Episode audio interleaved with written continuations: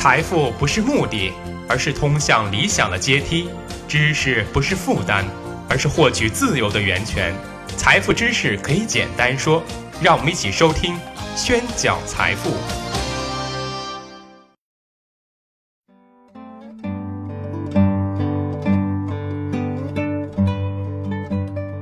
无论是中国的股市，还是世界其他国家的股市，服务于实体经济的实质、稳定本国金融秩序的作用是不言而喻的。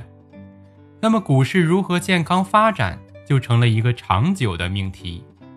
我们刨去宏观经济环境对股市的影响，单就股市本身而言，什么样的股市才是健康的呢？或者说，健康的股市需要哪些因素呢？有人说，完善的法律制度，牢固确立法律的红线，才能使股市参与者有法可依，才能减少内幕交易、操纵股市和虚假披露的违法行为。有人说，合理的交易规则，法律是红线，交易规则是红线内股市能正常运转的保障。有人说，充足的流动性，充足的流动性保证了股市的交易稳定。为市场参与者提供了信心，能有效避免系统性风险。有人说，公平开放的市场，允许境外机构参与投资或者公开发行股票，能提高市场的活性。优秀的境外券商也能引入良性的竞争环境。那么，清一色的投资理念呢？是促进股市健康发展的重要因素吗？我们说，自年初以来。价值投资这个词在各大论坛、财经频道、股市贴吧上频繁的、反复的、密集的出现，貌似价值投资是中国股市唯一可行的投资理念和风格。貌似统一了价值投资的理念，市场的参与者们的利益就有了保障，机构投资者便可成为市场的中流砥柱。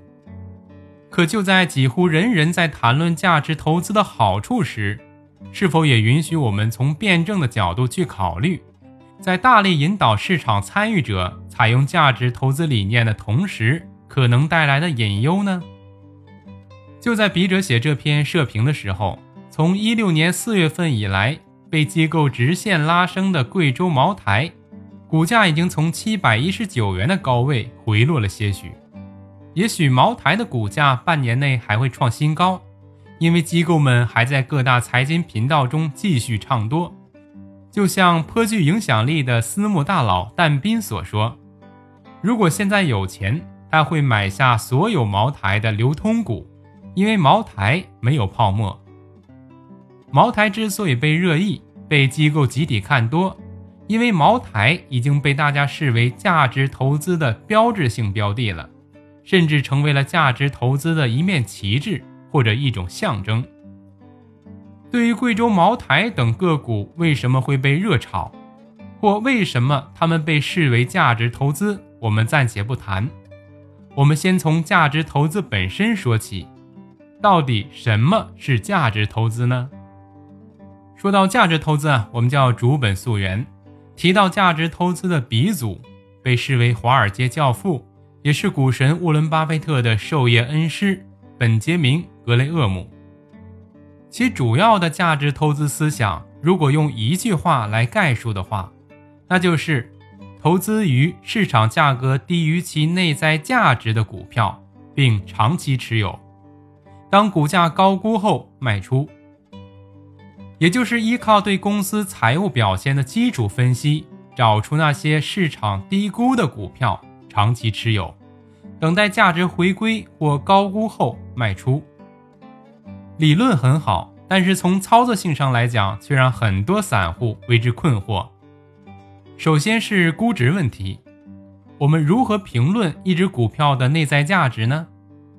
普通投资者大多认为，低市盈率、低市净率就是低估值。那我们以市盈率这个指标来分析，看它是否能体现股票的当前价值呢？市盈率分为静态市盈率和动态市盈率。静态市盈率等于总市值除以上一年度的净利润。由于使用的是历史数据，所以无法及时的反映公司当前的价值。那么动态市盈率呢？动态市盈率等于公司当前总市值除以公司的预期净利润。这个问题就更大了。公司的预期利润，一切以预测为主，这与赌博又有什么太大的区别吗？所以，无论是哪种估值指标，都不具备时效性，因为他们的计算数据呢，都是以上市公司定期披露的财报为基础。或者预测上市公司未来经营情况为基础，所以这些指标呢，只能作为参考，而不能成为你选择投资的决定性因素。那么，如何能准确和更真实的评估一只股票的估值呢？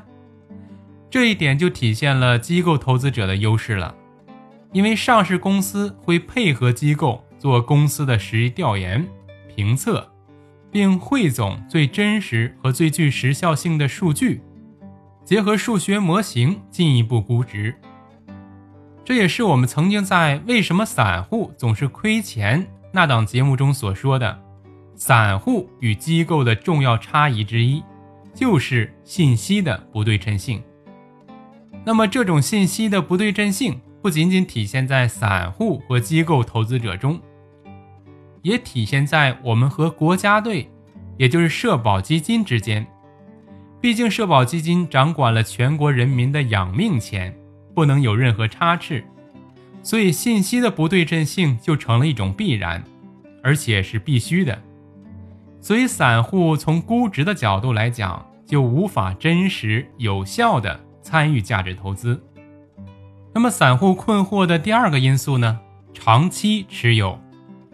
我们说，即使找到了所谓的低估值股票，可这些股票都有各自的价值回归过程，这过程并不短暂，短则三五年，长则十年以上。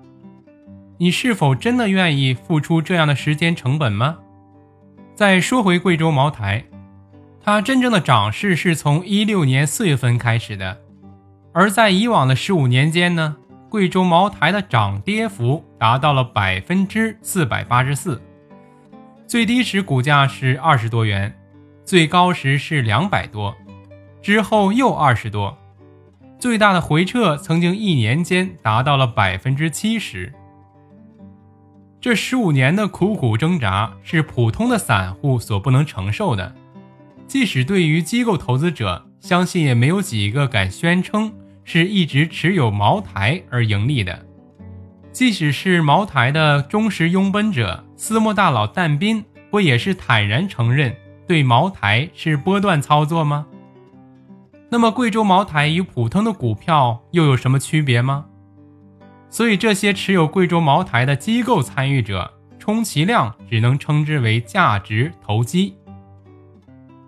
当然，也有人说。长期持有的价值投资标的可以获得不菲的分红，就像昨天的中财教授刘书威就发表了一篇这样的文章，名为《现金分红应该成为股票投资收益的主要来源》，为价值投资站台。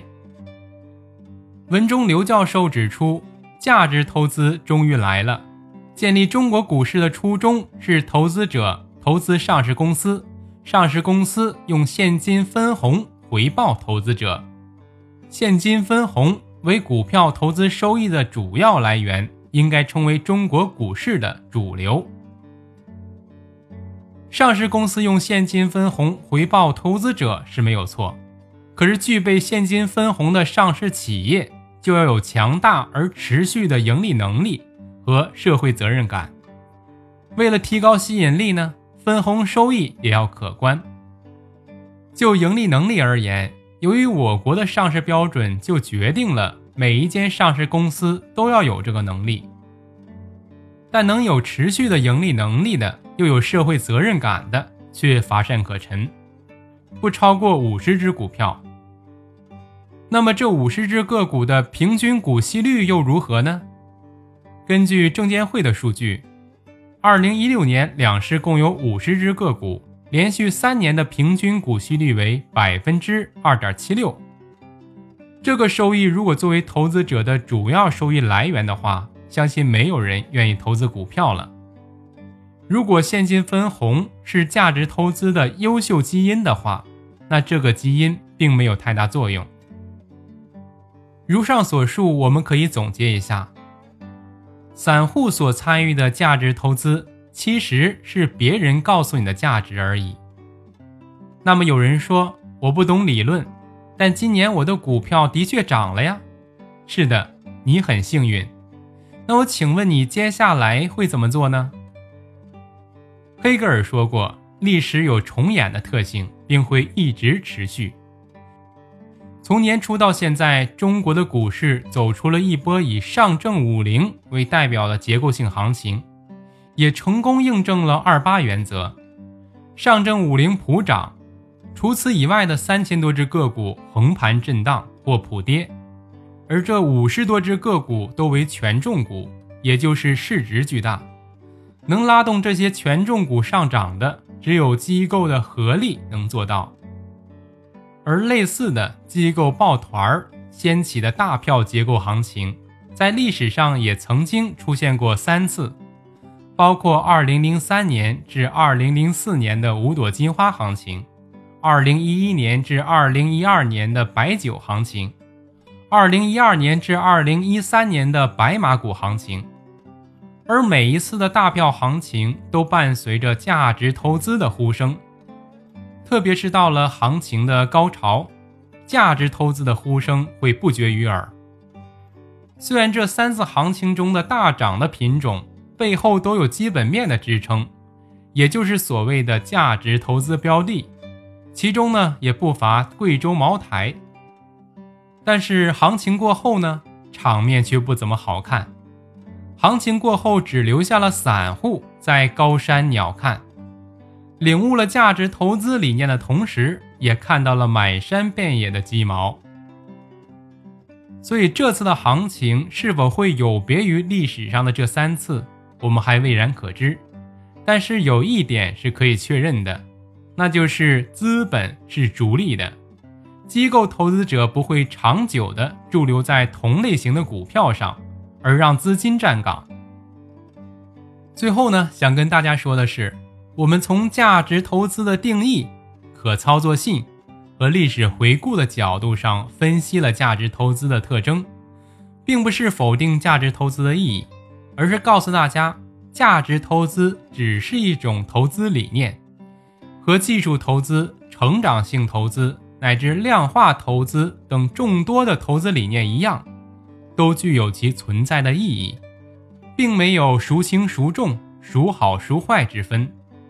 否则，技术派的代表威廉·奥尼尔，成长型投资的代表彼得·林奇，量化投资的代表詹姆斯·西蒙斯，他们的成功又说明了什么呢？我们做一个形象的比喻：如果股市是大海的话，那么不同的投资理念代表了不同的航行工具。价值投资呢，好比一艘豪华游轮，有光鲜的外表，也有持久的续航能力。技术投资好比帆船，机动灵活，可操作性强；而成长性投资呢，好比潜艇，深入潜行，一旦抛出路面，可能就是庞然大物；而量化投资呢，好比无人驾驶的航行器，没有情绪化的干扰，通过大数据自行航行。那么，无论是哪种工具，他们的目的都是财富自由。而浩瀚的海洋暗涛汹涌，没有任何一种航行器可以担保前程无忧，也没有任何一种航行器是承载财富通向自由的挪亚方舟。作为乘客的我们呢，不能人云亦云、盲目随行，因为自己的损失没有人为你承担。